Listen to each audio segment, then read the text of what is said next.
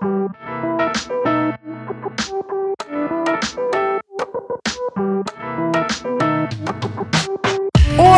querido e minha querida, seja muito bem-vindo e muito bem-vinda a mais um episódio do Existe um Microfone Entre Nós, esse podcast feito por mim, Igor Sarilha. E desta vez a gente vai conversar sobre uma das profissões mais importantes do planeta Terra, que é a profissão professor. Eu chamei aqui dois amigos meus que são professores, o Thiago Anderson e a Brenda Bonifácio a Brenda, que já participou do episódio de religião na temporada passada. Eles são professores, lecionam e vão contar um pouco das experiências deles. A gente vai conversar um pouco sobre essa área, vamos falar sobre os perrengues, as coisas boas de lecionar e também, claro, vamos falar mal do governo Bolsonaro. Isso é óbvio. Se a gente vai falar sobre professor, sobre educação, a gente tem que falar mal do governo Bolsonaro, não tem como. Só que antes da gente ir pro papo, tem o merchan clássico, né, que tem todo episódio, o merchan da Amazon.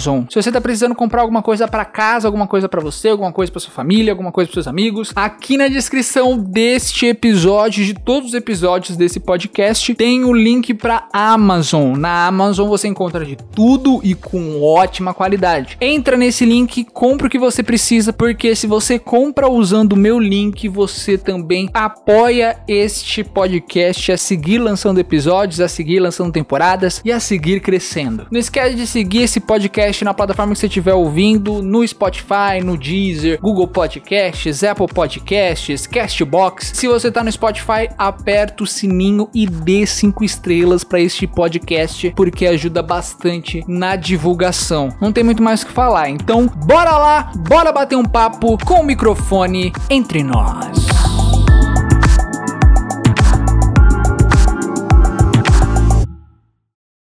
Bem, vamos lá, vamos começar. Estou aqui com Brenda Bonifácio e Thiago Anderson, dois professores que têm muita história na bagagem, um currículo gigante. Deram aula para várias pessoas, conhecem muita gente em Itacoaxetuba e região da Zona Leste. e a gente vai falar sobre a vida de um professor. Eu mesmo já fui o professor por um tempo da minha vida, então tenho que me colocar aí no grupo também, né? Mas vamos começar por vocês. Quero saber primeiro a história de vocês. Como que vocês se apaixonaram por essa área e por que, que vocês decidiram se tornar professores? Mas, gente, você tem mais tempo de... Eu, eu vou começar então, porque eu sou mais velho, né? Inclusive, eu acho que eu fui professor da Brenda, eu fui professor do Igor também, né? Também. Sim. Caramba, eu sou formador de professores aqui, para vocês verem minha idade, né? Uhum. Acho que já entrega quando que eu comecei. Esse ano tá completando 15 anos de profissão. Eu comecei lá em 2007 e, por um acaso, me chamaram assim, tipo, quer dar aula? E eu fui. E eu não sabia que eu ia gostar tanto logo no início aí, no primeiro no semestre. Eu fui fui me aperfeiçoando e desde então nunca deixei de dar aula. Faço outras coisas, mas a, a aula sempre sempre teve presente nesses 15 anos. E a paixão foi logo de cara assim, né? A gente conhece os alunos e, e se apaixona pelas pessoas que a gente tá dando aula primeiro, né? E é um puta de um, de um estudo. A gente aprimora muito quando a gente começa a dar aula. E aí disso eu já passei por outras escolas, tanto escolas de idiomas quanto escolas regulares também, dando aula português e inglês. É muito bacana. Eu curto demais. E melhor ainda é ver que depois de um tempo a gente consegue formar pessoas assim, né? Como a Brenda, por exemplo, que hoje continua seguindo o legado aí de dar aula. Eu acho que é a função que ela escolheu aí na parte pedagógica. O Igor também deu aula por um tempo. E desistiu, ou seja, não é um bom exemplo, na verdade. É, desistiu da educação, viu que não é fácil. Exato. Não Mas é? lógico, cada um tem seus planos. Você tinha outros planos na sua carreira. Desde de moleque você já falava o que você gostaria de ser. Mas você tá trabalhando na noite com o que você gostaria? Garoto, isso daqui, olha, boquinha de veludo, meu apelido. Mas, Tiago, você falou que você começou a dar aula, mas eu queria saber, porque você cursou letras também, né? Você fez faculdade de letras. Isso. Qual foi o momento que você decidiu seguir esse curso? Foi, tipo, algum professor que fez você se apaixonar por isso, de dar aula ou não? Porque, mano, é uma área que é difícil, hoje em dia, pelo menos eu vejo, é difícil o pessoal escolher fazer letras, né? Na verdade, assim, quando eu comecei a fazer o curso de letras, foi por observação própria. Eu vi que, assim, o mercado do curso de idiomas já estava começando a cair um pouquinho. Então eu falei, eu preciso preciso me garantir porque eu sei que daqui para frente, com tanto de tecnologia, de aulas online, de escolas abrindo, de opções para o aluno aprender até sozinho, eu falei, meu, preciso fazer alguma coisa para me garantir profissionalmente. Nesse caso, eu pensei em financeiro, porque eu nem gosto tanto assim de, de lecionar português, né? Eu gosto de inglês. Então eu, eu decidi entrar. E aí foi, né? Eu acabei gostando, logicamente, aprendi outras maneiras de dar aula, outras maneiras de lecionar, mas inicialmente foi essa questão do, do financeiro também, para eu me garantir, porque eu falei, meu, aula de português em escola, em colégio, sempre vai precisar. Então eu pensei por essa área, assim, foi inicialmente unicamente pela parte financeira mesmo, ter uma, uma estabilidade, uma garantia a mais, uma renda extra, né? Isso daí lá na década de 1980, né? Por aí.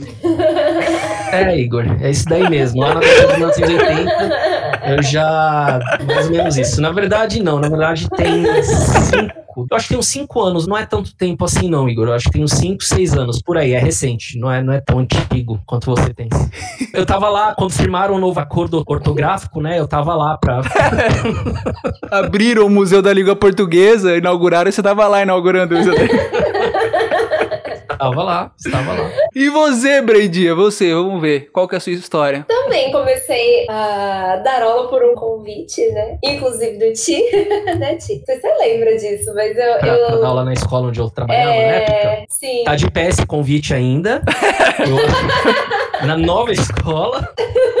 Só pra deixar claro que o pessoal tá falando, convidar pra dar aula é assim fácil. É porque curso livre, tipo curso de inglês, não necessariamente você precisa ter feito letras para você lecionar lá, né? Porque eles contam como mantenedor de curso livre. Então você não precisa ser um professor formado necessariamente. Exatamente. Exatamente. Tanto é que no, no, nosso registro não, não é como professor, né? Mas sim como instrutor. Então tem que deixar isso claro. Para você ser um professor mesmo, você tem que ter a licenciatura. Logicamente, para cursos livres, não, isso não, não, não, é necessário. Mas para dar aula regular, a gente precisa ter essa graduação aí. Sim. Bom, mas eu comecei. Eu tinha muita intenção, assim, vontade de dar aula. Eu lembro que eu estava ali caminhando pro final do curso e o Thiago me mandou uma mensagem no Facebook, na época, no Messenger, perguntando se eu tinha interesse e tal. Eu fiquei meio assim, porque eu sempre fui muito tímida, né? Eu sou super tímida até hoje, socialmente. Tenho zero habilidades sociais. Mas topei. Eu me recordo que eu estava no terceiro ano do ensino médio. Eu tinha 16 anos quando eu comecei. E me ajudou a escolher uma profissão. Mas não foi assim, ah, me apaixonei por isso à primeira vista, assim. Eu confesso que eu identifiquei isso como uma paixão e como um talento que eu de fato tenho recentemente. Teve um momento da minha vida que eu tive uma turma e eu feedback de aluno é muito importante, né? E eu, caramba, não é que eu sou boa nisso? Eu consigo fazer uhum. isso bem, né? E eu gosto de fazer isso, eu não faço isso de qualquer jeito. Reconheci, na verdade, como uma paixão recentemente. Mas estou caminhando para o meu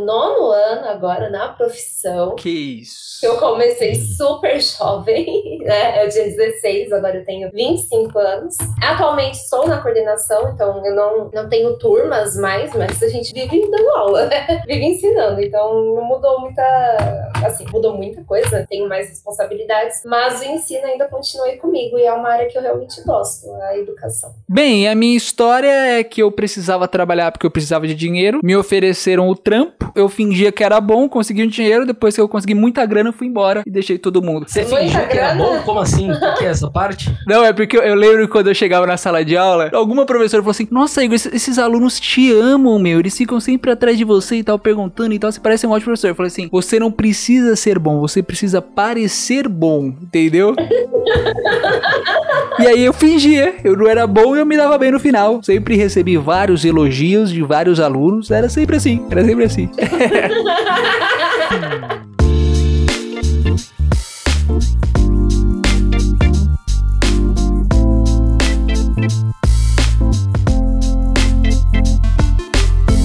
Eu queria falar com você, Thiago, dessa questão da escola. Você falou em off que tinha uma diferença, né, entre o curso livre e a escola regular, que a escola regular que você trabalhou tinha uma pressão da diretoria, mas também eu acho que deve ter uma diferença pelo número de alunos na sala também, né? Porque, pô, curso livre você tem o quê? No máximo 20 ainda, estourando 20, assim, quando a sala tá muito cheia. Sala de aula normal você tem muito mais de 20 às vezes, né? Muito mais, e teve uma outra diferença. Eu fui dar aula pra molecadinha, pro ensino fundamental 1 e ensino fundamental 2. Então, assim, eu peguei uma molecadinha, principalmente assim, no primeiro ano não, que eles são bonzinhos, né? São pequenininhos, têm cinco anos, são todos maravilhosos, uns bichinhos de pelúcia assim, lindos. Mas quando chega no terceiro, quarto ano, que eles já se conhecem mais e que eles já têm mais vivência de mundo, é complicado contornar essa, essa situação de números de alunos. Para começar, porque na escola de idiomas a gente tem um formato de cadeiras que é diferente, que a gente chama de, de ferradura, né? Os alunos sentam ali em um meio círculo. E na escola regular, não, é, é um atrás do outro. Então a gente não consegue ter a visão de todo mundo. Então, enquanto nós estamos corrigindo na nossa mesa uma atividade, dois lá no fundo estão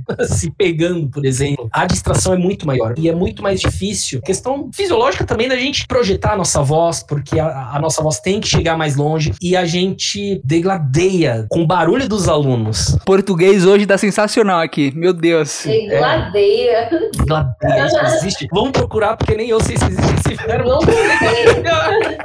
Degladear. Procure, procure. Mas a gente entra em confronto com. Diglade... Digladear. Digladear. A gente entra em confronto com o barulho dos alunos, né? É muito diferente. Até porque o aluno que tá no curso de idiomas, ele tá ali porque ele realmente quer fazer aquilo, ele procurou, ele buscou. Às enfim, vezes.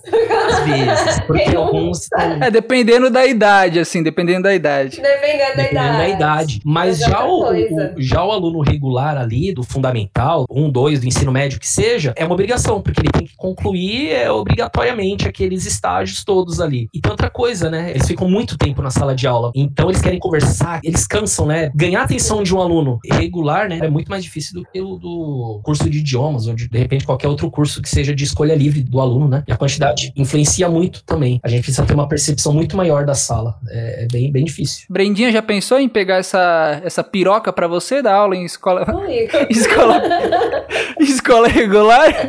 Não. Não.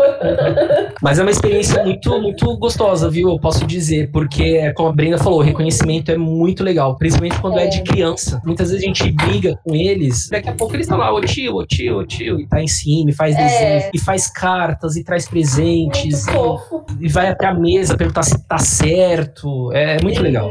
Então, isso que eu ia perguntar pra vocês antes da gente ir pro próximo tópico. Qual que é o- a idade que vocês preferem mais da aula? Adolescente, criança, criancinha meio bebê ou adulto? Eu gosto de dar aula para adolescentes. Tanto é que no Fundamental 2 eu peguei muito melhor do que no Fundamental 1. Porque Fundamental 2, primeiro que eles já estão gostando ali de assistir séries, já estão debatendo outras coisas. Então eu consigo introduzir esses tópicos dentro da aula, que é muito mais o meu mundo, né? Pra criança, eu dificilmente vou introduzir Peppa Pig no, no pro primeiro ano, né? Eu dificilmente vou colocar personagens da Disney, coisas que eu não tenho contato, né? A partir ali do, do sétimo ano, eu já, já começo a me entender melhor com eles. Eu gosto de jovens adultos e adultos. A mulher que tinha várias salas de criancinha, É que enfiaram ali, né? Tom? a cara que ela descia depois da aula era uma felicidade, né? Não, eu sempre gostei das crianças, mas hoje em dia eu não sou tão paciente. Eu sou uma pessoa Uhum. paciente. Mas, por exemplo, uma aula de duas horas. Eu tive uma turma no último semestre, uns fofos, eram só cinco aluninhos de sete anos. Eu gosto de preparar aula para criança, só que chegava no intervalo, eles voltavam tão elétricos. Mas eu gosto, eu gosto também. Porém, eu me identifico mais ensinando adolescentes, mas nessa idade aí de 15, 16 anos, sabe? E adultos. Eu realmente gosto. Tanto é que eu tenho muita vontade de estudar melhor andragogia. Pedagogia, porém para adultos. Pedagogia é voltado para criança e andragogia é voltado para os adultos. Então eu me identifiquei real em trabalhar com esse público. Adulto eu acho foda. E ó que quando eu dava aula eu tinha 16 anos, 17 anos. Sempre chegava a mulher, você tem a idade do meu filho. Eu falava, filha, sou professor, porra, me respeite.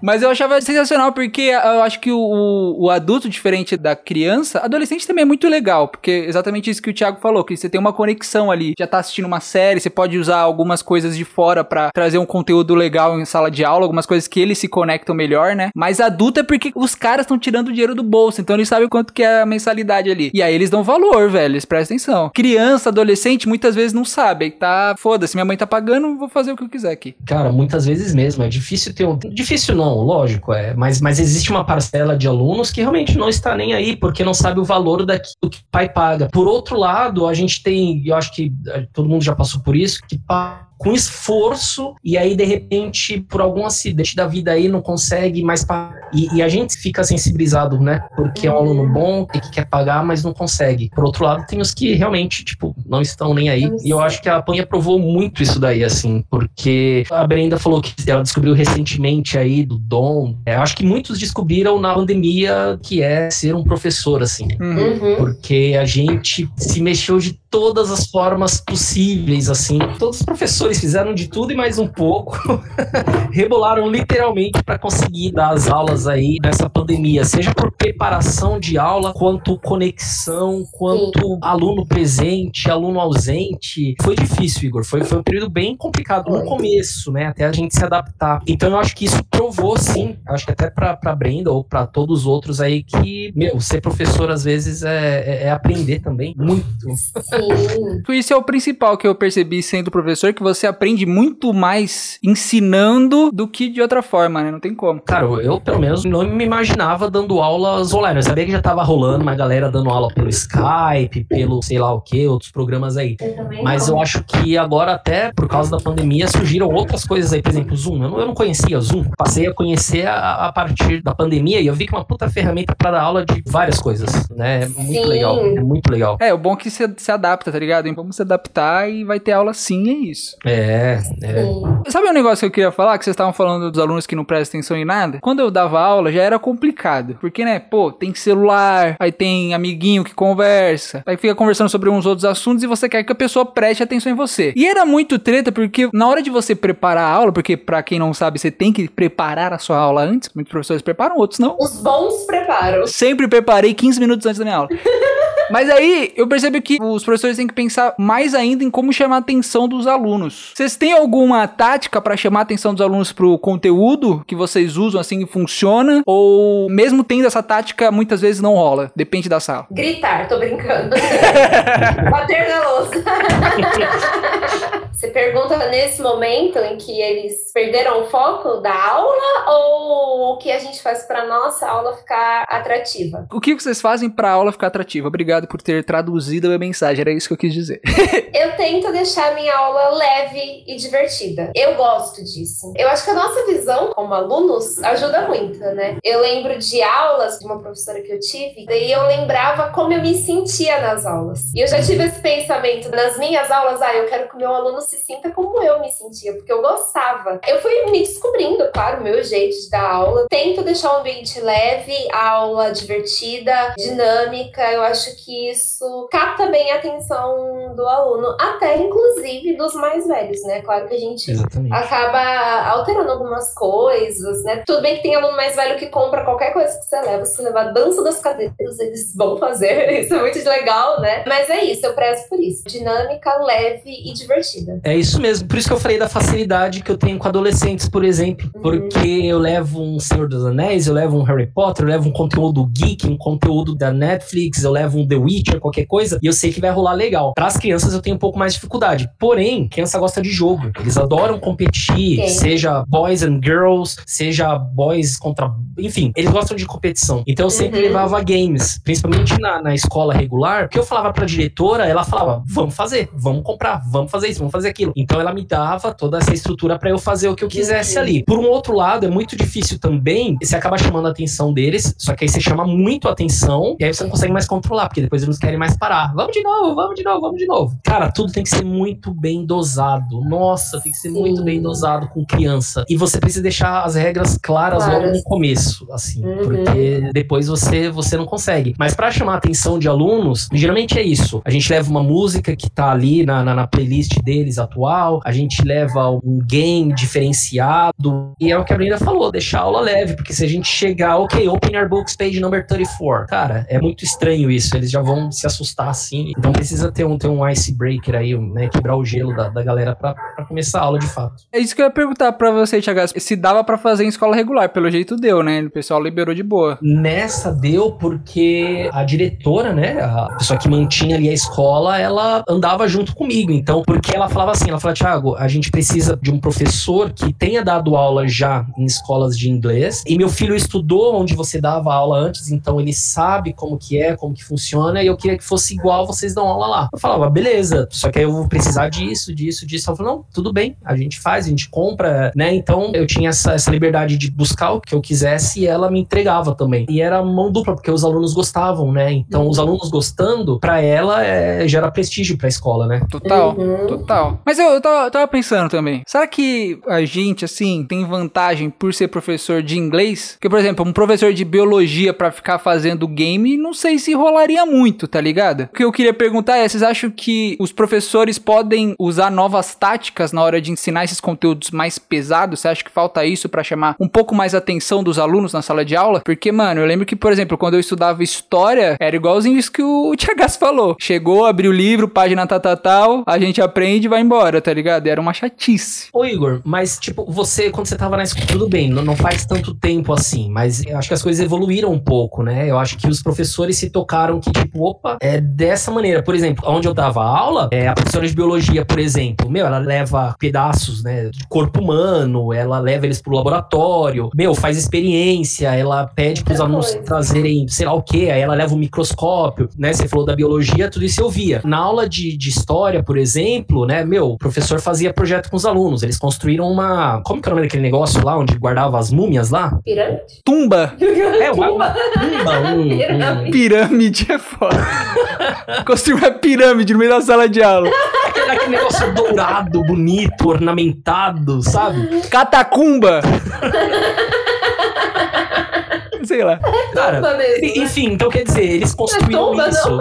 E aí chamava a atenção dos alunos, os alunos participavam e faziam. Então eu acho que mudou um pouquinho, na verdade, né, Igor? Da época que a gente estudou pra época que a gente tá agora. Cara, se a gente não tem ali um tabletzinho pra passar as figurinhas, pra mostrar, a aula já fica um pouquinho assim, tipo, hum, não sei, né? Eu quero entender como que a professora de matemática, por exemplo, consegue fazer isso. É, então. Na atualidade, aí já é mais. Aí eu não sei, eu não, não, não tinha É muito que contato. é- são outras matérias, né? A gente consegue adaptar ensino de idioma Uhum. por conta da metodologia também. Acho que a Exatamente. metodologia ela dá essa liberdade pra gente. Aliás, faz parte dela, né? Na aula de português eu tentava trazer um pouquinho disso daí, né? Até mesmo no livro, por conta dessa nova base comum curricular aí que a gente tem, o próprio livro já vem com dicas de como a gente pode abordar aquele assunto. Então, antes de, de falar sobre, sei lá, notícias, a gente pedia para eles construírem um jornal. Então, existe sim essa, essa, essa possibilidade, mas depende muito também da boa vontade do professor, né? É aquela coisa clichê, né? Existem os professores e os É. dadores de aula. Realmente é uma frase muito clichê, mas eu acho que é muito verdade. E lógico, todo mundo tem um dia que tá mais preguiçoso, tem um dia que tá mais tipo, poxa, não tô legal, não queria tal. Uhum. Mas eu acho que no geral a gente deve aproveitar o máximo, né, da, da nossa criatividade e Sim. boa vontade. É foda porque realmente a, a sala de aula, assim, eles não te dão um, um script certinho, assim. Você tem que dar um conteúdo, beleza, mas você pode introduzir ele pro aluno da forma que você quiser. Quando tava na escola, se um professor chegasse e falasse assim, vamos construir um jornalzinho, depois eu vou explicar por quê. Porra, eu ia ficar, caralho, agora! Vamos fazer uma catacumba aqui, vambora, vambora. Uma pirâmide. Eles fizeram a pirâmide também. Ela. Mas sabe o que foi legal? Essa parte eu lembro que foi um projeto que eles fizeram. Juntou com o professor de matemática pra fazer as, as medições, né? Da pirâmide eu lembro que foi assim. O restante eu já, já não sei. E hoje em dia a gente tem que muito mais fazer o aluno participar do que a gente ser o detentor do conhecimento, né? Sim. Uhum. Não cola mais isso, né? Com a geração que a gente tem. Lógico. A geração atual. É, é lógico que existem momentos que a gente precisa, gente, agora, ó, presta atenção Sim. porque isso daqui é importante, assim, assim, assim. Agora vocês, vão lá, produzam. No meu caso, eu, eu utilizava muito pouco, assim, a questão do livro. Então a gente tentava sempre trazer o aluno pra aula ali, né? Que eu acho que é muito importante isso, na verdade. Porque ele já tem uma experiência de mundo, né? Ele já vem com conhecimento. Por mais que a gente fale, ah, Egito, ele não sabe a história de como foi, de como era, do que aconteceu. Meu, ele vai saber das pirâmides, ele vai saber da esfinge, ele vai saber do deserto, ele vai saber das múmias. A gente usa isso a nosso favor, na verdade. Se o professor Uhum. foi esperto, usa muito disso a nosso favor. Sim. O Thiago tocou num assunto que eu acho bacana falar, porque você falou assim, Thiago, ah, ele vai saber o que que é pirâmide, só que o foda é de dar aula é que cada aluno tem uma realidade diferente, né? Uhum. É. Por exemplo, eu lembro numa aula de história, porque a gente tinha lá na minha sala, quando eu era moleque, o professor fazia muito com que a gente mexesse no celular e usasse o celular para pesquisar os assuntos e tal, ajudar na pesquisa. Só que tinha muitos alunos ali que não tinham celular com internet. Na época tava subindo 3G, ainda não era muito comum, mas tinha muitos alunos que não tinham celular com internet. Então é foda lidar com isso, né? Como que vocês fazem para lidar? Porque muitos alunos não conseguem pegar de uma certa forma que você tá passando, né? Vocês adaptam para certos alunos, chegam lá no cantinho e falam, ó, oh, vou explicar de uma forma diferente para você. Como que vocês fazem? No curso de inglês a gente tem recursos, né? De mandar aluno para plantão, às vezes não tem como trabalhar com ele em sala, especificamente com ele, mas você acaba pensando, né, no momento que você vai preparar a tua aula, poxa, eu tenho um aluno que tem um pouquinho mais de dificuldade ou que não tem a mesma vivência e vou ter que adaptar para que minha aula não fique extremamente difícil para ele acompanhar. O bom do curso de idiomas é isso, a gente consegue trabalhar fora daquele momento de aula com aquele aluno. Então eu tentava muito fazer isso. Como nos últimos anos eu estava na coordenação, eu tinha muito aluno que ia para minha sala só para revisar conteúdo. E eu tinha aluno assim de nível avançado que tinha dificuldade básica. Olha, você vai ter que revisar isso, isso e isso, então toda semana você vem aqui e a gente estuda. Mas é, é bem difícil, né? Há casos e casos. Há casos que o aluno tem dificuldade, é muito esforçado. E há casos que é, o aluno tá ali por estar, né? Falando de um curso de inglês ali, né? Às vezes tá ali porque a mãe quer. E eu tive um aluno que eu tinha essa dificuldade. Sempre tentava toda semana, tinha horário marcado comigo, mas não era algo que ele queria, né? Talvez era mais para um agrado da agradar a mãe, né? Enfim. Mas é isso, eu sempre vou pensar em como me atentar a esse aluno em sala de aula, né? Porque aluno dá sinal que ele não tá entendendo, por mais uhum. tímido que ele seja, a gente consegue olhar e falar, vou fazer de outra forma, vou explicar de outra forma, né? Para ver se ajuda. É isso, acho que tem que adaptar. Você, Tiago, porque você também deu aula em escola regular, dá para fazer isso em sala regular? Sem ser curso livre? Dá, dá sim. Bom, do curso livre é isso daí mesmo que a Brenda falou. E, e, na escola regular também, mesma coisa. A gente consegue, às vezes, a gente já tem histórico de outros professores, né, sobre esse aluno, então ele fala, sei lá, olha, o Joãozinho, ele tem uma dificuldade nisso. E aquelas aulas ainda que a gente, ah, aula de reforço, isso ainda existe nas escolas, né? Uhum. Ainda existe as aulas de reforço, principalmente agora da pandemia, para o aluno ir num sábado ou ir em um horário inverso da aula dele para tirar as dúvidas. O professor professor ajudá-lo e passar mais conteúdo para ele. E uma coisa que eu acho muito legal, muitas das vezes, os próprios coleguinhas ali, eles se ajudam, né? É verdade. A criança tem uma coisa muito sensível. Chegava e me falava, tio, posso ajudar a Amanda? Tio, posso ajudar não sei quem? Eu vou fazer com ela que ela não sabe ainda, tá, tio? Eu falei, tá bom, pode fazer, não tem problema. Só que assim, quando a gente percebe que o aluno tem uma dificuldade extra, por exemplo, isso tudo tem que ser anotado no diário, né? No diário de aulas, porque a gente precisa documentar isso. Porque futuramente pode servir para um especialista entender o que está acontecendo com aquela criança. Que às vezes não é falta de interesse, às vezes não é uhum. desleixo, às vezes não é porque a mãe mandou, às vezes é uma deficiência ali do aluno que precisa ser pesquisado mais à frente. Só que a gente, como professor, a gente não pode dar laudo nenhum, a gente tem assim uma ideia do que seja. E aí a gente encaminha para o melhor especialista possível. Uhum. Quando a gente dá aula em escola de idioma, a gente sabe tudo mais, mas quando a gente pega regular, escola regular, que a gente tem ali uma base pedagógica um pouquinho mais estruturado com outros uhum. professores de outras disciplinas, a gente consegue entender melhor isso daí. Posso dizer que não existe aluno ruim nem aluno bom, existe aluno com realidade diferente? Com certeza, Sim. com certeza. Meu, maior lição disso daí, pede para fazer uma redação sobre um tema livre, por exemplo. Aluno vai escrever da viagem que foi não sei para onde. Aluno vai escrever da mãe que, cara, assim, a gente tem histórias tristes assim, histórias que a realidade do aluno não permite que ele se desenvolva mais, por exemplo.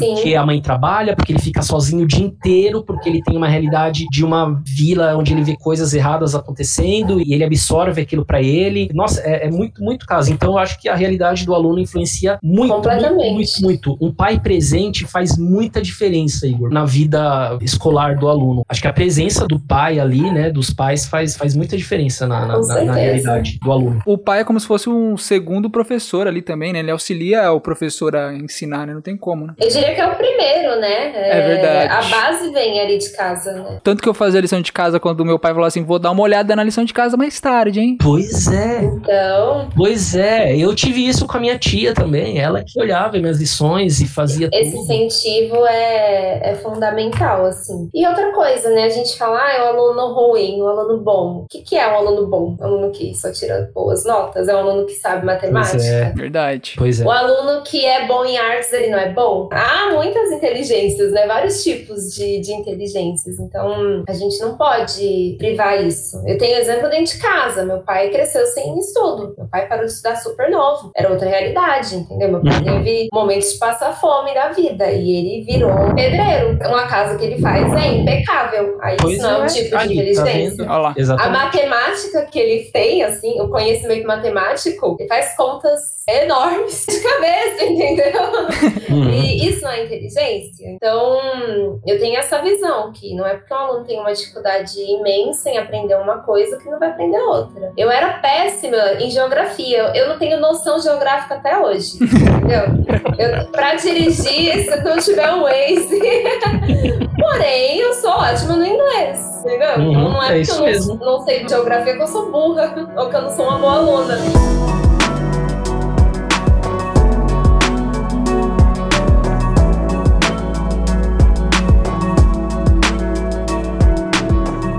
Tô sentindo, e eu vejo nesses últimos anos, que o tesão por ser professor baixou muito. Por exemplo, eu, eu não conheço quase nenhum amigo que fez letras, tá ligado? Então eu queria saber se vocês acham que hoje em dia essa área de lecionar tá desvalorizada. Vocês acham que tá desvalorizada ou não? Eu acho que sim. Na verdade, bom, antes de eu fazer letras, eu comecei a fazer comércio internacional, né? Eu fiz administração com comércio internacional. E aí o que aconteceu? Um professor de sociologia, sociologia, né, tem aquelas coisas de, de falar assim, né, de, de viajar, mas ele falou uma coisa que, meu, realmente me deu um estalo e eu larguei a faculdade de comércio. Ele falou assim, ele falou, vocês aqui, todos vocês, pagando essa mensalidade caríssima nessa universidade, vocês vão conseguir um bom emprego? Vão, porque vocês têm o carimbo da faculdade que é reconhecida, vocês vão ter dinheiro, vocês vão ter dinheiro, vocês vão trabalhar no escritório, só que vocês vão ter esse dinheiro para pagar remédios para vocês, porque vocês vão viver estressados, vocês vão trabalhar em escritórios, vocês vão lidar com números, com contas, com pessoas que querem mais dinheiro. Aí ele pegou e falou: por que não fazer outro curso? Por que não fazer filosofia, fazer letras? Por que não fazer algo que, que dê prazer para vocês e tal? E aí eu fiquei pensando, eu falei, bom, eu acho que ele tem razão nisso daí, né? E aí foi onde eu realmente eu pensei bem, eu falei, meu, trabalhar em escritório, eu vou ficar ruim, não vai ser legal para mim, porque eu já tive uma experiência e não foi boa e aí ele me reativou essa memória. Então eu acho que sim, até hoje as pessoas buscam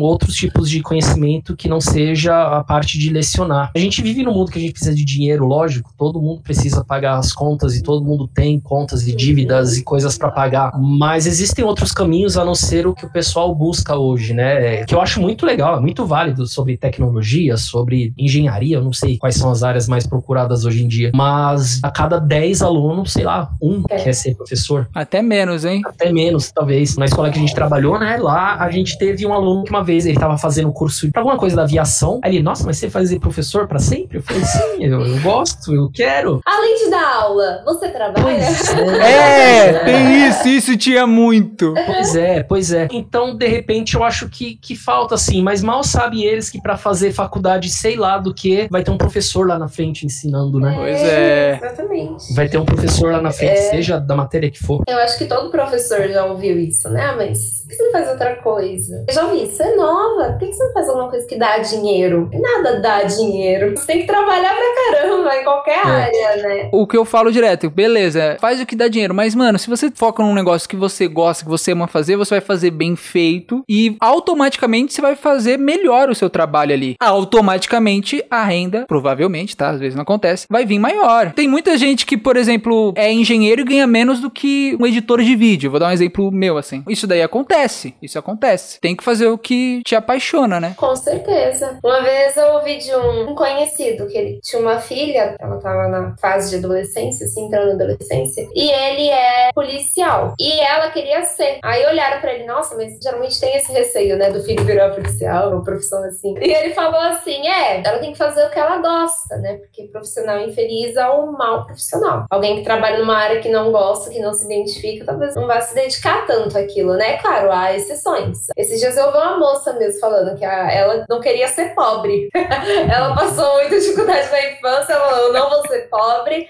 Ela se formou em direito, mas era uma coisa que ela não gostava de fazer. Porém, ela falou, vou estudar isso aqui, eu vou ser boa no que eu faço, porque eu não quero ser pobre. Então há casos, né? Há uma exceção, mas eu acredito muito nisso. Que se você faz algo que você realmente gosta, você vai fazer aquilo muito bem feito, né? E você vai ter um reconhecimento por aquilo. Vocês não acham também se vamos meter o governo no meio, se o governo incentivasse mais, aumentasse o salário aí dos professores, teria mais gente querendo ser professor também? Porque, mano, querendo ou não, vou falar a verdade, professor é a profissão, professor e médico, vai. Professor você ensina tudo, velho. Você ensina sem dinheiro, você ensina não sei o que, você ensina não sei o que. Inclusive a ser médico. Exatamente. E não é valorizado dessa forma como deveria ser. E nesses últimos anos, menos ainda, né? Jogado as traças ali. Meu, é só a gente ver os cortes que tiveram aí recentemente, né? Tem uma outra área que eu gosto muito, que era da ciência. Os rombos que tiveram pra ciência, eu fiquei assim, já tava pela metade, cortou mais ainda. E depois eu fiquei sabendo, cortou mais um pouquinho. Eu falei, cara, e a gente tem que dar graças que tem pessoas que, que gostam do que fazem, mesmo com Hum. tudo reduzido, vai lá e faz e dá um jeito, e procura alternativas paralelas. Porque se fosse depender só do governo, na verdade, cara, não acho que não, não rolaria, não, viu? Tem muito Não. da paixão, e aí a gente entra de fazer o que, o que a gente gosta. Tem muito da paixão do que o cara faz ali, porque com certeza tá sofrendo, meu, não, não tem materiais pra fazer uma pesquisa simples, por exemplo. As pessoas olham pro umbigo próprio e, e já era, né? E você vê o impacto disso até, por exemplo, no Enem, mano. O pessoal tá sem vontade de fazer Enem, velho. A queda que teve de números, né? Eu fiquei É. sabendo de, de- teve uma, uma, uma queda, tipo, gigante, assim, de, de inscritos, né? O Enem desse ano foi o Enem que teve o menor número de pessoas inscritas, assim, pra fazer. Eu falei, gente, como assim, mano? Quando eu era mais novo, o Enem era o bagulho. Todo mundo queria fazer Enem, velho, pra entrar em faculdade. Uhum. Lotava. E hoje em dia não tem ninguém, velho. É foda. Você não incentivar a educação, não incentivar a professor, não incentivar nisso, é você pensar só no agora, esquecer o futuro. Porque se você tem uma educação boa, daqui a, sei lá, 6, 7 anos, você vai ter um país, porra, com certeza muito melhor do que já tem, né, mano? É, e aí se alguém pensar assim, porra, mas vocês não acabaram de falar que tem que ter amor, que vocês trabalham por amor, que não sei o que lá. Sim, a gente trabalha por amor. e, e é verdade, trabalha mesmo, eu Se não fosse, a gosto. gente já tinha existido. Eu amo demais. É, então. É, eu amo demais o que eu faço. Mas eu tenho pessoas que dependem de mim. Eu tenho minha avó aqui de 85 anos que depende de mim. Eu tenho, sabe? Então quer dizer, é, E é justo, né? Total. então, assim, a gente luta pelo que a gente gosta, só que a gente precisa de um retorno, né? Mas muitas vezes acaba, de tanto o governo não investir, os próprios alunos acabam desacreditando no- nos professores, né? É aluninho na sala de aula com um fonezinho, é aluno que agride professor, é aluno que. Grava o professor quando ele faz alguma coisa. Pois é, pois é. Então, quer dizer, na verdade, a educação no Brasil tá complicado. É. Tá complicado. Quando eu fiz os meus estágios, eu olhava assim, eu falava, cara, como pode, né? Assim, muita coisa errada, muita coisa errada. Tanto é que tem muita escola que não deixa a gente fazer estágio, eu acho que já sabe da realidade que tem lá dentro e fala, meu, esse não vai ser frustrado se ele vê isso, né? Então o cara fala, não, vem aí, eu assino, tal, não precisa assistir aula, não sei o que ela falava, não, mas eu quero saber como que é, né? E aí eu acabava Uhum. assistindo, eu acho que eu era até um chato na aula do cara lá. Antes da Brendinha falar, só queria falar que eu senti isso também do professor perdendo respeito dentro da sala de aula, mano. Demais. Não tem. Porra, porque antes o professor era o ser inabalável, velho. Eu tinha medo dos meus professores. Lógico, a pessoa fala, ah, mas não tem que ter medo, tem que ter respeito. Era respeito, mas era medo também, porque, meu, Uhum. eu via a Lígia no corredor, eu olhava assim pra bichona já vinha assim, eu falava, eita porra, deixa eu entrar aqui, porque o negócio vai azedar. O professor falava um bagulho e falou, pô, vou pelo professor. Professor, tá certo isso daqui? Então tá certo. O professor falou que tá certo, é isso. Uhum. Hoje em dia, mano, duvida, enfrenta, fala que é esquerdista, porque. Vocês já passaram por uma situação dessas nesses tempos aí, de falta de respeito, assim? Cara, já, já, já aconteceu sim. Só que assim, daquele jeito, né? Ele, ele fala, fica meio assim naquelas, e a gente dá as costas e a gente ouve comentários de, ah, esse não sei o que lá, só enche o saco. Pouco porque eu tentava sempre ganhar os alunos, mas, meu, acontece sim, acontece. E tem aluno que enfrenta e fala, mas é o que que você tá falando? E enfrenta, cara, é complicado. Sempre uhum. tem, assim, sempre tem. Na escola de idiomas, não, mas no regular eu tive sim. A escola de idiomas acho que é mais difícil, né, gente ter situações assim. Eu lembro de situações confortáveis, mas mas a gente tem também aquele aluno que quer saber se o professor sabe mesmo do que ele está falando. É, dia. eu já acho que, nós, eu acho que nós tivemos um aluno em comum, assim, né? Um, um sargento do exército eu aí. Pensei, Pensou nele, né? Eu acho que eu já tive situação de aluno dar em cima também. Que isso! Eu já tive, já tive. Uhum. Mas eu não lembro direito, porque eu era bem novinha, né? Já aconteceu com vocês de tipo de, de vocês, porque vocês são os professores legaisinhos, né? Gente boa. E o pessoal acaba confundindo ser legal com falta de respeito? Ah, sim. Você dá uma liberdade, né? Mas você não dá tanta liberdade. Pô, o cara tem que saber que você é o professor. Pelo menos comigo já aconteceu sim. Não, mais, mais uma vez, eu não tô falando mal da, do colégio, da né? escola né? regular, nem. Mas é porque é onde tem a, a, maior quantidade de alunos, né? Onde tem a maior diversidade também, né? E a gente tem os Exatamente. que vão com os outros, né? O, tem o, o topzera ali da sala, que é o carinha que vai lá, que bagunça, e tem os, os seguidores é. dele. Então, às vezes acontece sim, uhum. de eles confundirem a tal da, da liberdade com libertinagem, né? Assim. Mas a gente consegue controlar. Numa escola de idiomas a gente não tem tanto isso, né? Até porque os, os, próprios alunos não convivem ali entre si por muito tempo, né? Então. É, no máximo duas vezes na semana. É. Só tive situação com esse aluno, inclusive, que ele não gostou da brincadeira que eu levei. Eles sempre foram alunos super participativos, né? Tudo que a gente levava, eles gostavam da ideia. E ele me cortou, assim, super grosso. Tá ele era grosso isso. A gente senta, abre o livro e a gente faz a aula. Mas aí será que não vale a pena ser o professor chato? Professor bravo? Então, tive que mudar um pouco, né? Eu lembro que eu fiquei muito sem saber, né, o que fazer, como reagir e tudo mais. Eu lembro dessa situação específica. É claro, já tive alunos mais novos que achavam que sabiam mais. Só que aí eu sempre dava um, ah, então vem aqui, aqui, ó. Esse é o melhor. Vem aqui, você sabe mais? Vai lá na frente. Ah, não, tudo bem, então pode vir aqui no meu lugar. É, mas a gente, a gente teve uma professora lá, a gente trabalhou que ela teve uma determinada aluna que falava, nossa, mas isso daqui está errado. Como? Olha, eu acho que essa correção dela não está válida e tal. Nossa. Essa professora sofreu na mão desse aluno também. Mas, cara, é diferente um aluno que sabe muito e fala, nossa, professor, olha que legal, eu já tinha visto daqui que não sei o que lá, para aquele aluno que ele quer ser superior ao professor para se provar por algum motivo. Mas aí já entra outras questões que eu acho que, sei lá, cada um é, é. é de um jeito. E não sei, eu sempre gostei de respeitar muito meus professores. Sim. E eu sempre tive alunos que me respeitaram na maioria das vezes, então, mas é complicado.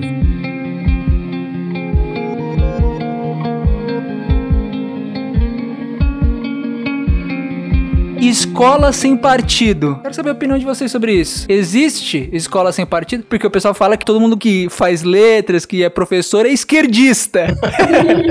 fala mesmo. Eu até brinco, eu falo, não, isso é, eu fiz letras mesmo, humanas. Realmente eu quero me aposentar e vender minha arte na praia. E é o que eu quero mesmo, vender minha arte. Adoraria mudar pro campo e ficar lá pra sempre, assim, sabe? Adoraria. É, mas, Só não ia vender arte, porque eu não sei fazer. assim, essa escola que eu trabalhei é uma escola de cunho muito, muito evangélico, né? Hum. E isso não tem problema nenhum, porque eu tenho evangélicos na família. Só que acontece. É, é a Brenda evangélica aqui. A Brenda é quase uma Priscila Alcântara. Mas enfim, nessa escola que eu trabalhava, logicamente atraía alunos também desse público. Só que esses alunos eles já haviam moldado de um jeito assim que, tipo, eu falava, cara, é muito porque uma criança de seis anos, o, Igor, ela não vai ter esse discernimento de achar que aquilo é ruim para ela sem o pai ter dito. Chegou o caso de um aluninho, ele curtia o tal do. Eu não vou lembrar o nome do, do vlogger que ele curtia. E ele falava, vai, professor, eu gostava muito dele, eu assistia tal, tal, tal, tal, tal. Nunca Zé, criança nunca Zé. É. e aí, ah, lembrei, o eh, Carlinhos Maia, né? E aí ele via esse Carlinhos Maia que não sei o que lá. Aí ele, mas agora eu não posso mais assistir porque meu pai não deixa. Eu falei, mas por quê? Ah, porque ele é gay, né? Ele gostava do, do menino, porque ele é engraçado, porque ele é. Eu não gosto porque eu não gosto mesmo. Mas ele, ele gostava do Carlinhos porque ele era engraçado, porque tinha a vila e aquilo lá e lá. A partir do momento que o moleque se assumiu como gay e tal, homossexual, ele não gosta mais, porque o pai falou que não. Aí eu falei, nossa, mas ele é tão legal, ele é feliz e não sei o que lá. Aí eu falava, ele não pode ser gay? ser feliz. Meu, criança, seis anos, isso não pode ter vindo da mente dele. Não tem como. E aí ele Não. falou assim: não. Eu falei, ah, então tá bom. E algumas outras coisas, né, que aconteciam na, na escola. Por exemplo, meu, eu me recusava em participar desse tipo de foto. Ah, vamos tirar foto dos professores. Ah, vamos fazer assim. Arminha na mão? Tinha isso. E lá é tudo muito assim, Meu sabe? Deus. É criancinha, ai, eu quero votar no 17 lá, porque eu sei que ele é bom, porque não sei o que lá, não sei o que lá. Nesse caso, os pais podavam muito as crianças. Então elas já vinham pra escola com esse pensamento. Eu passar uma atividade de Halloween pra essas crianças? Jamais. Não pensar, jamais. Porque eles vinham com essa ideia doida aí de meter é, a questão religiosa com a questão também política, porque aparecia isso daí lá. Muitos assuntos a gente deixa de abordar porque a gente sabe que pode gerar um desconforto pro aluno quanto pra gente, né? E, e assim, eu não sou muito de, de enfrentamento, então é, ficava mais, mais na minha, mas logicamente que a gente jogava ali um- uma ideia, mudava o nome de alguma atividade e introduzia. É foda porque a escola tenta ser sem partido e acaba indo pro outro lado, né? Pro lado direito. Você escola sem partido, ou seja, vou pra direita. É isso. E o certo na real é que a escola tem que ser laica, vamos abordar todas as religiões, vamos falar de todos os tipos, direita, esquerda, vamos falar sobre tudo. Tem até um, um menininho lá que ele tinha vergonha de falar que a mãe dele era de determinada religião lá, do, do afro lá, porque a maioria das crianças não era. E, meu, as professoras que trabalhavam lá, os maridos dela eram militares do exército e aquela coisa e tal. E não tem como, influencia mesmo, né? Com certeza. Eu acho que quem tá na frente acaba influenciando, né? Principalmente numa escola particular, que eles têm uma liberdade maior, né? De criar os fundamentos deles, né? Uhum. Brandinha, você acha que escola tem partido, Brandinha? Eu acredito. Que todo mundo que estuda em escola pública vira esquerdista, vota Lula livre? Não, com certeza não, né? Eu acho que nós teremos de todos os lados, né? Mas em uma escola particular, com certeza, se for uma escola que quem está na frente tem essa visão e preza por essa visão, consequentemente a escola vai pregar essa visão. Acho que influencia total a mente de quem está ali. Com toda certeza, na hora de contratar professor, vai prezar por essas coisas, então Particular é mais difícil de controlar, entre aspas, assim, gigante. Não tem como, né? Nesse caso era porque foi o que a Brenda falou, quem tava à frente seguia essa linha de raciocínio, né? Era muito difícil. Por exemplo, eu tive que, meu, essa pessoa que estava à frente da escola, eu tive que defender literalmente que o lápis cor de pele não se chama cor de pele, porque existem vários tipos de cores de pele. E aí ela falava: "Não, mas eu sempre aprendi que essa, esse lápis é cor de pele". E agora os professores vão ficar brigando porque não é cor, é cor de pele. Eu falava: "Tá bom, mas qual é pele? diferente". Exato. Né? É diferente, a gente tentou mostrar, e a gente falou isso foi no treinamento de professores que surgiu essa questão Uhum. toda. Até a treinadora, a pessoa que estava responsável por fazer o treinamento lá, que veio de uma outra empresa, falou assim: Olha, eu não tinha pensado nisso, mas agora pensando bem, realmente, esse lápis aqui ele não pode ser, né, chamado de cor de pele. Esse negócio de, de escola sem partido, com partido, é tanta coisa que influencia o, o Igor que Uhum. não é nem só o partido, é, parece que é uma, sei lá, uma filosofia de vida que a pessoa tem, que ela vive aquilo, sabe? É um culto, é um culto muito grande que eu acho que as pessoas deveriam pensar um pouquinho mais nas suas próprias vidas e curtir mais e deixar todo mundo ser feliz, que eu acho que é o que vale a pena. Uma sociedade feliz vai, valer muito mais a pena do que uma sociedade que se guerreia. É Ou vou usar aquele verbo de novo, digladeia. Digladeia. Digladia. Digladia. Digladia. sabe? É difícil. Uma vez eu ouvi uma jornalista falando, né? Algo que eu super concordei. Quando uma pessoa se intitula. É, se. Em, ajuda aí da palavra. Se intitula. É isso?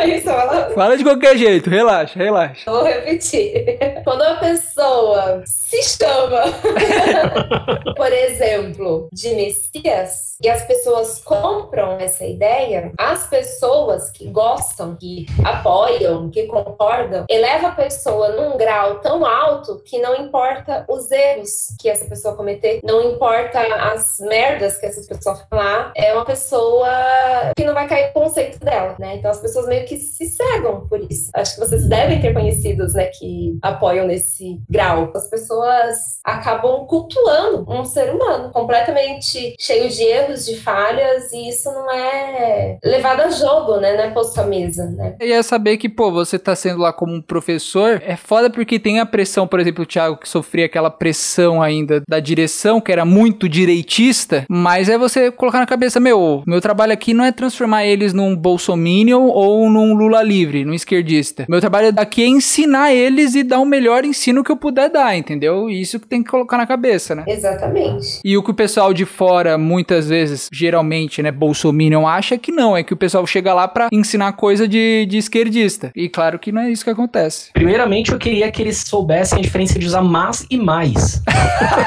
Começava por aí. Não tem nada a ver, não. Eu queria saber se eles sabiam a diferença de uma prosa pra um poema. Eu queria saber isso, sabe? É, eu quero que eles aprendam present perfect. Olha lá. Exatamente, exatamente. É claro que assim, a gente tem um papel além do ensino da matéria ali. Que nem eu prezo muito pelo respeito. Minha crença é cristã, fui criada no lar cristão, meus pais são cristãos. E eu lembro de uma vez que eu estava dando aula para uma turma de pré-adolescentes. Na rua de trás estava tendo uns batuques. Aí um aluno falou: olha lá, a macumba, alguma coisa assim, né? Já veio tirando desse lado. Preconceito. Preconceito. Aí eu olhei, tá, quantos aqui são cristãos? Aí um monte levantaram a mão, né? Vocês gostariam que falassem isso? Né? Eu sou cristã, vocês gostariam que falasse isso da nossa religião? Não. Então por que que. Pois é, mas eu acho É que esse negócio. respeito, né? É o Então, respeito. Esse negócio aí extrapola um pouquinho, vai além. Sim. É, vai virar um Vai. desabafo aqui isso agora. Eu amei trabalhar nessa escola, eu amo as crianças dessa escola, eu sinto saudade das crianças. O ano passado ela me chamou pra substituir uma professora que teve um problema de saúde, eu fui, porque eu amo aquelas crianças. Mas extrapolava o sentido do respeito, porque eu usava brincos, por exemplo. Nossa, mano. Questionaram, eu juro pra você. Nossa, olha, olha os brincos do Thiago, são maiores que o meu. Olha essa tatuagem. Ah, mas você vai cortar o cabelo pra formatura, né? Aí eu falava, não, não vou cortar meu cabelo pra formatura. E, ai, porque homem de barba. Pessoal mais tradicional, então, né? Muito mais tradicional. Uhum. Ai, porque, nossa, mas você vai virar um gibi daqui a pouco. E aí, e aí eu saí.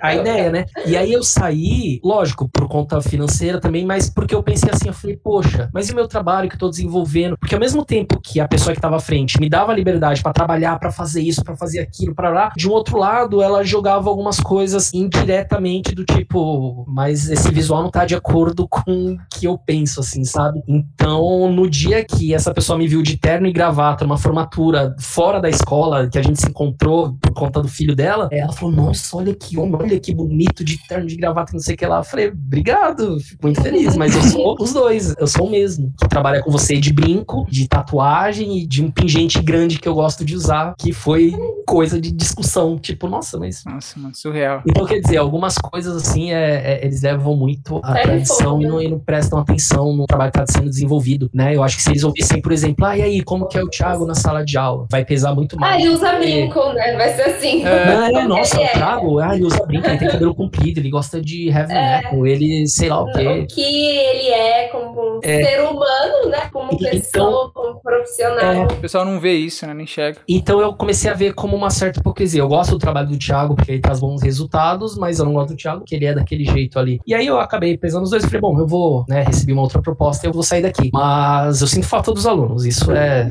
é apaixonante. Antes de irmos para a parte final deste bate-papo, que como sempre tá muito gostoso, muito saboroso, muito leve, muito enriquecedor, chegou a hora dele do careca mais famoso do Brasil, o Williams Glauber, o meu irmão. Todo episódio ele tá aqui enchendo o saco, trazendo informações, estudos e mais conteúdo ligado ao tema do episódio. E dessa vez ele vai falar sobre a profissão professor. Então vai, só a hora, meu irmão, brilha.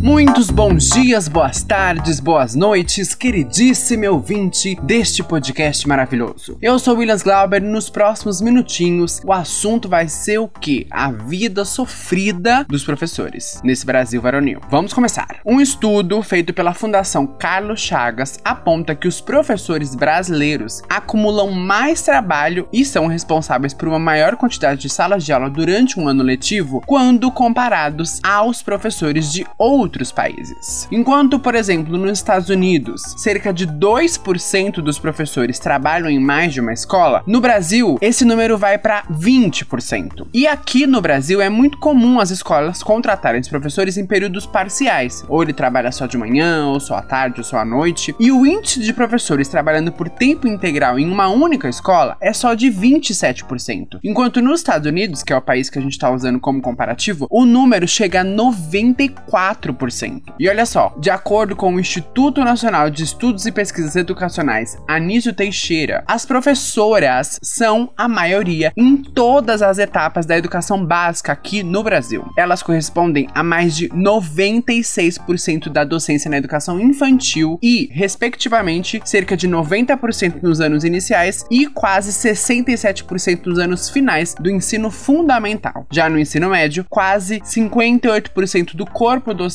é composto por mulheres. Mulherada, óbvio, representando também na docência brasileira, não é mesmo? Então você que está ouvindo, lembre-se dos seus professores, você que já estudou, você que ainda está estudando, valorizem estes seres tão iluminados e pacientes, porque ser professor no Brasil não é fácil. Eu fico por aqui, até o próximo programa. Beijo, se cuida, bye bye. Pra fechar, a Brendinha falou, professor não é só isso, estar lá dentro da sala de aula e ensinar. E eu quero mandar uma pergunta filosófica para vocês. O que é ser professor para vocês? Cara, acho que ser professor é, é, é viver 24 horas para isso, assim, né? Porque não é só na sala de aula, por exemplo, né? A gente tem o pré, que a gente já acorda e, tipo, vai tomar banho, já se prepara. A gente tem o durante, a gente tem o pós, né? Que é correção, preparação de aula do dia seguinte seguinte, é muito mais uma, uma vivência, né? Você ser professor do que você estar naquela profissão. E, cara, eu acho que olhando para frente, quando a gente vê pessoas que nós educamos, porque eu acho que nós somos educadores, que nós educamos formada, pessoas que hoje têm um emprego e que depois vêm agradecer pra gente, nossa, eu consegui trabalhar na IBM porque você me deu aula e coisa e tal. Cara, isso daí é, não tem felicidade maior. É difícil definir o que é ser um professor assim, mas eu acho que e é justamente isso. Pelo menos para mim, é a felicidade de ver o sucesso do outro, assim. Eu gosto muito disso. Brendinha, depois desse, dessa fala maravilhosa do Thiago. Eu acho que ser professor é fazer diferença na vida de alguém. É ter a oportunidade de transformar a vida de alguém, sabe? É isso. É, e, e ser a diferença eu acho que é, é, muito importante, né? A gente já teve alunos que precisaram da gente por conta do, do conteúdo, mas eu, eu, eu não lembro o nome desse aluno. Faz muitos anos. Ele tava preocupado e aí no final da aula ele veio conversar comigo, me abraçou e chorou e falou era só isso que eu precisava. Então, às vezes, é extrapola a questão do conhecimento, né? Às vezes você é a única pessoa que ele consegue se abrir direito, você é a única pessoa que incentiva ele. Exatamente. É, e o tanto de pessoas que se espelham na gente, assim, uhum. que a gente não sabe, fica sabendo depois. Uhum. Cara, teve uma teve uma, uma menina que ela fez a, o TCC dela e tal, o agradecimento dela lá tá o meu nome, assim, sabe? No TCC dela, mas eu não ajudei nada, eu simplesmente simplesmente, para mim, foi simplesmente ser professor dela, mas ela não foi simplesmente, né? Foi, sei lá, foi algo extremamente importante para ela. Sim. Tem da minha experiência, quando a gente é professor, você tá ali fazendo o seu trabalho, né? Mas você não sabe como você tá impactando a pessoa. Tem alunos que eu dei aula quando era mais novo que eles lembram meu nome até hoje, mais de 5, 6 anos. Pois é, uhum. pois é. E eu falo, gente, como assim, mano? E se você pensar, por exemplo, a gente mesmo, com certeza a gente lembra o nome do professor que deu aula pra gente no ensino médio, no ensino infantil, sempre vai lembrar do nome. É um impacto muito forte na vida, não tem como. Mas é, Igor, e a gente tem que tomar, falando de tudo isso daí, a gente tem que tomar muito cuidado e, inclusive, com as palavras que nós usamos dentro da sala de aula, ou você mesmo, que é um comunicador, né? Acabei de falar um monte de palavrão, um monte de piroca aqui, não sei. Não, mas, mas a gente tem um poder muito forte na palavra, né? Então, por que a gente vai usar a palavra para falar qualquer tipo de merda se a gente pode tratar de assuntos como a gente tá tratando hoje, por exemplo, né? Exatamente. Então, a gente acaba influenciando sim, sem saber. Não vai saber quantas uhum. pessoas você acaba influenciando aí com o seu podcast, né? Ou com uma postagem que a gente faz no Instagram, ou qualquer coisa. Esse sotaque foi maravilhoso, seu podcast. No seu podcast. então, é. Mas é, cara. Bom, eu não sei. Com certeza a Brenda já teve gente que deve ter perguntado pra ela, ai, como faz pra dar aula, que não sei o que lá. Eu, além de dar aula, tenho um outro trampo com música. Ai, como eu faço pra chegar em tal artista? Como você conseguiu, que não sei o que lá? Como você conseguiu ter seu nome nos créditos do uhum. DVD de fulano? Então a gente influencia, sim. A gente inspira, né? E não sabe. Por isso, né? O cuidado com as palavras que o Tiago falou, porque nós temos muitos alunos que nos olham como inspiração. E se a gente não toma cuidado, a gente pode acabar também com a vida daquela é, pessoa, né? Mas aí o Igor falou uma coisa ali dos palavrões, parafraseando nossa Dercy Gonçalves, palavrão não é porra, não é cola, não é. Palavrão é fome, miséria, destruição. Verdade. Né? Falta de educação. Dercy Gonçalves foi muito sábia quando ela disse isso uma vez. Uhum. Tudo isso daí se torna um palavrão muito impacto muito maior, né? Uhum. Não tem outra forma de fechar esse podcast. Fechou maravilhosamente bem. Eu gosto de mandar uma pergunta filosófica no final, que o pessoal manda uma resposta maravilhosa. Pô, mandaram bem demais. Queria agradecer demais vocês terem participado, vocês terem topado, contado as experiências de vocês, porque, querendo ou não, vocês abriram aí e falaram mal de bastante escola. Pode ser que o Thiago nunca mais volte a dar aula naquela escola. ah, mas nunca Isso é verdade, também acho que não, eu acho que não. Eu não vou falar pra vocês passarem as redes sociais, que eu vou deixar aqui na descrição. Se vocês estão precisando de algum job específico, o Thiago trabalha legendando também, não trabalha ou parou, Thiago? Eu não fiz faculdade de tradução, como a Brendinha fez, mas eu faço também tradução, faço legendas. É especialmente voltado para um nicho mais especial, né? Que é o pessoal da música. Então, DVDs, entrevistas e vídeos para YouTube. Desde 2017 tenho esse, esse segundo trabalho aí. Tá na descrição se quiser entrar em contato. E Brendinha tem o On Speak agora, né? Bombando, né? Ah, Brendinha Eu tem um speak. On Speak, agora eu sou empresária. Oh! É isso, gente. Aulas particulares de inglês. Que minha chefe não me escute fazendo esse jabá. Tem o Instagram do Speak também, não tem? Vou deixar na descrição também. Tem, Tem, tem tem, sim, com várias artes maravilhosas. Por enquanto é isso. A gente vai conversar em off ainda, mas, pô, muito obrigado por terem topado. E é isso. Nossa, eu que agradeço demais, demais. Quanto tempo que eu não falava com você, Igaço? Se quiser falar de qualquer tipo de assunto, só chamar.